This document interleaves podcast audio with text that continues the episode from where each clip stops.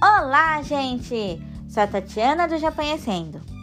Hoje falarei um pouco sobre o estado de emergência decretado pelo primeiro-ministro Yoshihide Suga. Ele emitiu a declaração de estado de emergência em mais sete províncias, além de Tóquio, Chiba, Saitama e Kanagawa.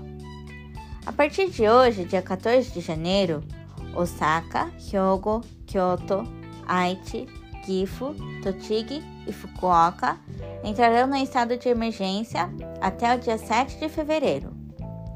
As medidas são redução do horário de atendimento até as 8 horas, por exemplo, nos restaurantes e bares, redução de 70% do trabalho presencial, mas poderão ir às escolas, hospitais, pegar remédios, colocar gasolina e comprar itens necessários para a vida diária.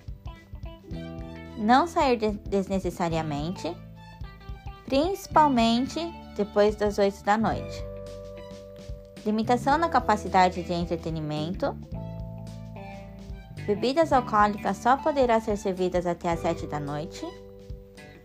Para aqueles comerciantes de restaurantes e espaços de entretenimento das províncias de estado de emergência que trabalhavam até depois das 8, mas terão que fechar às 8, poderá solicitar a ajuda do governo.